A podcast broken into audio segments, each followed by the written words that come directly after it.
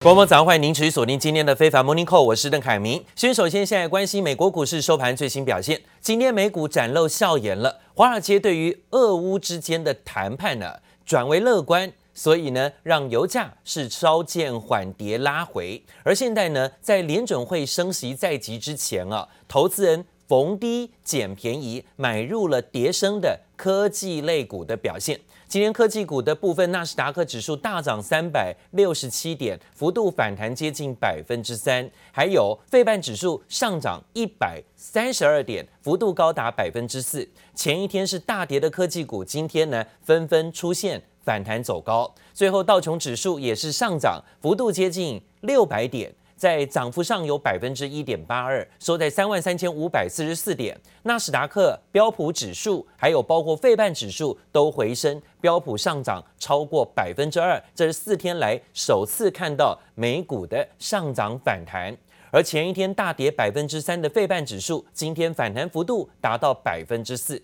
消息面呢，则看到油价啊，油价的恐慌情绪有出现回温，甚至下降，所以呢，油价下跌。当然也跟现在中国的新冠疫情再度升温，实施新一波的封城，可能会冲击油价需求有关，所以呢，导致了油价大举拉回，有投机客趁着油价飙高获利了结，出现了卖压。导致了原油期货的价格跟现货价格纷纷修正。昨天呢，纽约原油报价是大跌，跌回到了一百美元以下啊。不管是纽约布伦特原油的价格也一样拉回修正，下跌跌破了一百美元。昨天跌幅都有啊不少的一个修正压力。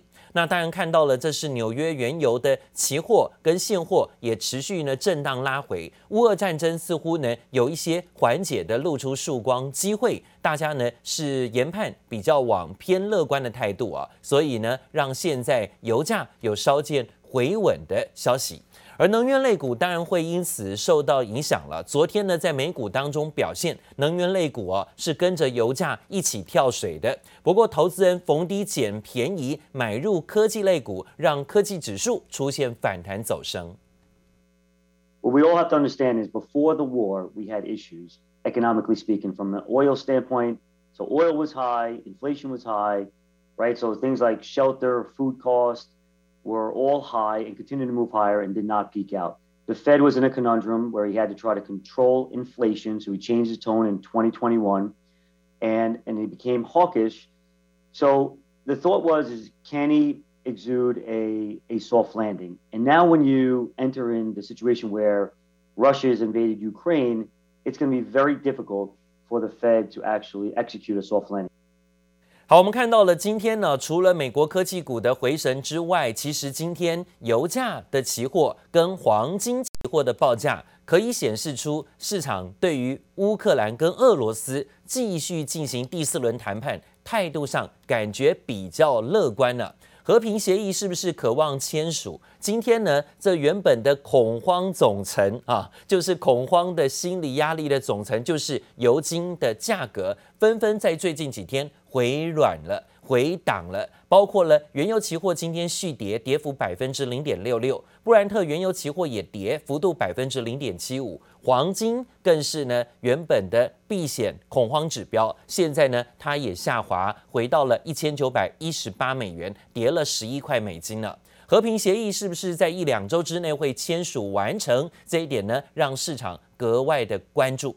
俄罗斯入侵乌克兰，从现在呢疫情之间才好不容易复苏的经济又受到了打击。现在呢看到是通膨的压力，造成对于联准会啊即将开会当中未来的通膨预期还有升息的态度。所以这几天市场目光焦点转向联准会，到底呢会如何的帮经济软着陆啊？现在呢升息的力道跟幅度是市场关注的重点。而说到了为了侵略乌克兰而遭到国际严厉制裁，孤立了俄罗斯。现在有第一笔的偿还外币债券利息就要在今天到期，市场正密切关注俄罗斯是否能够如期偿还，会不会倒债啊？倒债的倒数计时就在今天。国际货币基金会的总裁就预警说，俄罗斯不是不可能会倒债的哦，俄罗斯是有钱可以还债，只是没办法动用。加上目前从各种迹象来看，俄国还还不出，也不想还这笔钱，所以有可能会缔造百年来啊所谓共产革命之后的第一个新纪录。俄罗斯会不会倒债？大规模对外倒债的可能性是有的，这可能也会震撼整个新兴市场。不过啊，即使俄罗斯出现倒债，专家认为还不至于会祸延全球，因为啊，在二零一四年俄国并吞克里米亚之后呢，曾经当时外资跟银行都持续降低对俄罗斯的曝险了，所以呢，现在的冲击影响应该不至于太大。I N F 国际货币中基金的总裁也说呢，目前而言呢，它的倒债不太可能会酿成更大的金融危机，理由是全球银行对俄罗斯的曝险一千两百亿美元这种系统重要性其实没有这么的严重啊。而说到了现在俄罗斯入侵乌克兰，欧盟又祭出第四轮制裁，取消俄罗斯的最惠国待遇，进一步的要孤立俄罗斯在经济上。西方制裁让俄罗斯的经济元气大伤，特别是呢，以欧美祭出的石油禁令，冲击压力会最大。但是现在呢，传出啊，俄罗斯想尽办法要把自己的原油给卖出去，提议呢，用非常便宜的折扣价向印度出售石油。传出印度呢也有意要买单，想要买进更多便宜的俄罗斯原油。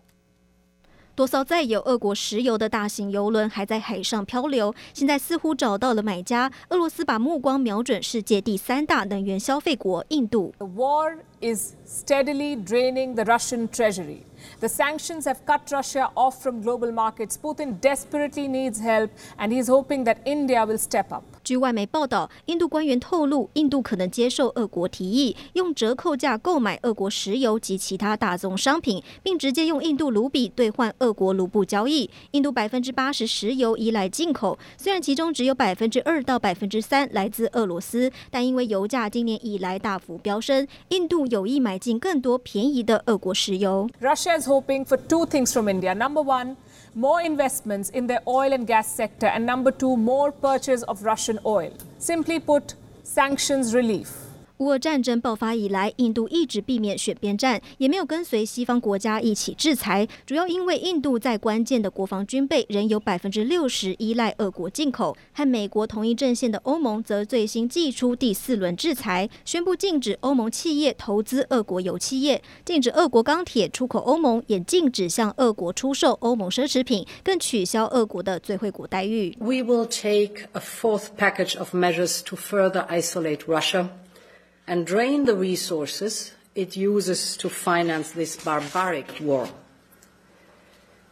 First, this package contains that we will deny Russia the status of most favored nation in our markets. 欧盟是俄罗斯最大贸易伙伴，俄国超过三成出口商品销往欧盟。欧盟这次朝贸易和关税下手，企图进一步孤立莫斯科经济，逼退普廷撤军乌克兰。记者陈宥嘉、李芷莹综合报道。之前油价不断的飙高，带动了是百物齐涨啊，所以呢，尤其是现在对于俄罗斯的相关制裁，也制裁到了重要的金属、重要的这个。电子金属，甚至包括电动车电池的金属，都价格不断的翻涨。所以呢，看到了这电动车国际大品牌特斯拉连续几天呢，不断的在宣布汽车涨价，尤其是电动车的部分。特斯拉执行长马斯克上个礼拜才说，哦，他遭遇到了原物料跟物流的重大通膨压力，官网才在这几天陆续两次的公告，调涨了美国市场所有的车款售价。中国大陆市场也是有部分车款的价格被调高，而且不到一周调涨两次啊。这是电动车的部分，反而呢在价涨走升。依据了特斯拉的官网，美国地区的入门款 Model 3的售价调涨了两千美元，达到了四万六千九百九十美元。大陆市场的 Model 3高性能版最新售价是人民币三十六万八千块钱，也比呢在三月十号的售价再调高了人民币一万八千块钱哦。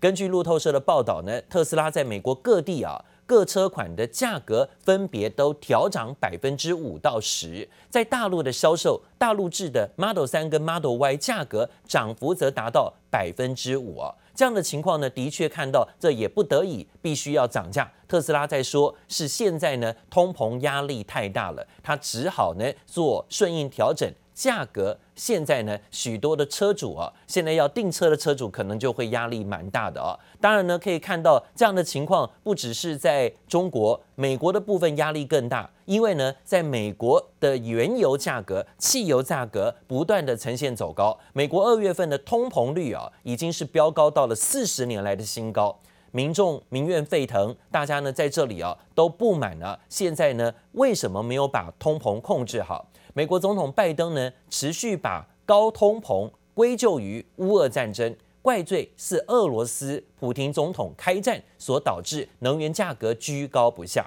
联准会今天要开会了，为期两天决策会议，至少有可能会升息一码。明天早上我们就知道结果，但市场也担心太快收紧货币政策会引发更大的经济衰退。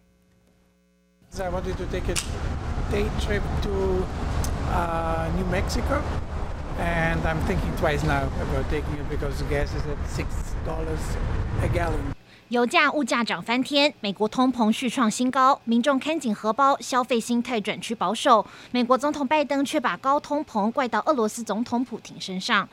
The market anticipated prices went up, and then Putin invaded. Make no mistake, the current spike in gas prices is largely the fault of Vladimir Putin. There's nothing to do with the American Rescue Plan. 通膨已经演变成拜登政府最主要的经济问题之一。联准会誓言打通膨，本周几乎笃定将宣布升息一码。但乌俄战争打乱全球经济，市场也高度关注联准会将如何抑制通膨，又不引起市场动荡。I think the signaling will be very open-ended. I, I don't necessarily think that they're going to commit themselves to a series of hikes, but I think uh, the rhetoric, the rhetoric is going to be such that inflation risks are just greater right now than growth risks. I think what they're going to indicate is a, a lot of prudence about not moving so far and so quickly as to throw this very fragile situation into a recession. 高通膨类股轮动下，股神巴菲特旗下波克夏海瑟威展现出防御型股票的地位。虽然前两年表现都落后大盘，今年在大盘表现低迷下，波克夏股价逆势上涨百分之十，显示股神宝刀未老。被誉为女股神的伍德则表现失色。Well, Cathie Wood has been the center of criticism for many months now. Her flagship ETF, the ARK Innovation Fund, is down more than 60% from its peak in February 2021. 反向做空方舟创新的 ETF。去年底推出以来，已经上涨将近百分之百，短短四个月股价超车 ARKK，创下新里程碑。记者王杰、邓邦冠综合报道。不过讲到说，乌俄谈判是边打边谈呢，现在看到了俄罗斯对基辅首都的攻势呢持续，而且基辅昨天一早还传出有多次的爆炸声响，有住宅大楼也遭到攻击，发生了猛烈大火。基辅市长宣布呢，当地啊要开始实施宵禁了。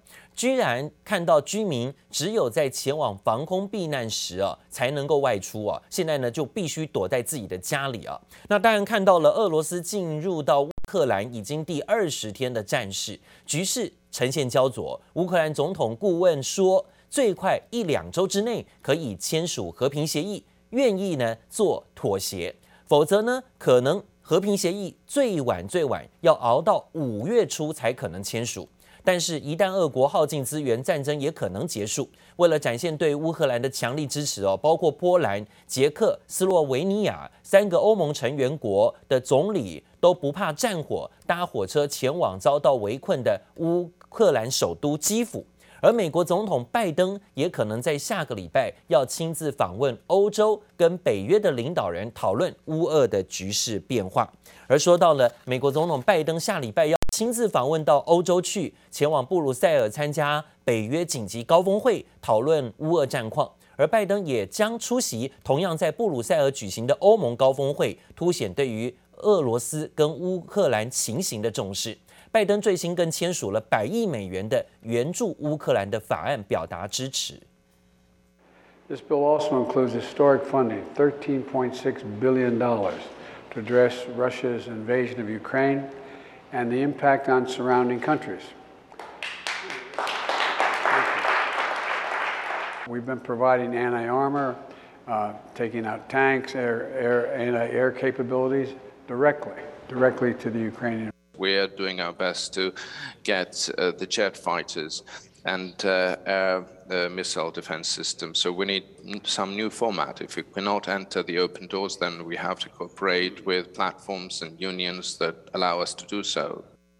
美国的援助乌克兰法案呢，是持续提供一百三十六亿美元的金融援助，准备呢要提供各类型的武器啊给乌克兰。 那现在看起来呢，就在拜登准备亲自出马现身北约高峰会之前，乌克兰总统泽伦斯基则透过视讯参加伦敦高峰会，向各国领袖表明，要是北约都没有办法承诺让乌克兰加入的话，那么他就只好寻求盟国提供另外对于他还有包括乌克兰的安全保证了，希望能够实现相关的独立防卫。泽伦斯基也警告说哦。欧洲各国都是俄罗斯的目标。如果乌克兰在这场战争倒下，各国接下来也可能会看到有飞弹落下啊，各国也会蒙难。似乎想跟盟国提醒啊，要站在一起，不然的话呢，如果不帮乌克兰，未来啊，可能也会遭遇到跟现在乌克兰一样的情景。而另外呢，则看到了最新消息，这是俄罗斯入侵乌克兰遭到欧美国家制裁之后。现在，他的外交部稍早发布声明，也要对美国政府官员祭出反制裁，把美国总统拜登、美国国务卿布林肯等人，总共十三人列入禁止入境乌克呃俄罗斯的名单。由于美国禁止俄罗斯政府官员入境美国，因此呢，俄罗斯也发出同等的反击作为。当然呢，双方啊一来一往之下，似乎到现在呢还没有解决啊乌俄之间的危机，甚至也扩散到。俄罗斯跟美国之间的外交大战，而美国跟中国的外交高层官员在罗马会晤。现在呢，看起来华府也不断地警告北京，不要再偷偷帮助俄罗斯。如果一旦援助俄罗斯会产生的后果要注意。这引发了中国驻美大使秦刚投书华尔华盛顿邮报，说呢，这美国一边挥舞着制裁工具哦。又一边寻求要跟中国支持跟合作，是一定行不通的。秦刚也说呢，台湾跟乌克兰是两码子事，指控美国一边强调乌克兰的主权原则，一边却又伤害中国对于台湾主权领土的完整原则，并不合理，是表明的双标。中国外交部的发言人赵立坚也表明。现在呢，在杨洁篪透露说，美方在台湾问题上做出坚持一个中国政策，不支持台独的承诺，但是行动跟表态明显的完全不符合，也更直言呢，现在全球经济已经遭到疫情冲击，如果又要制裁俄罗斯，对各国都很不利，坚持中国跟俄罗斯会继续保持正常的经贸合作关系。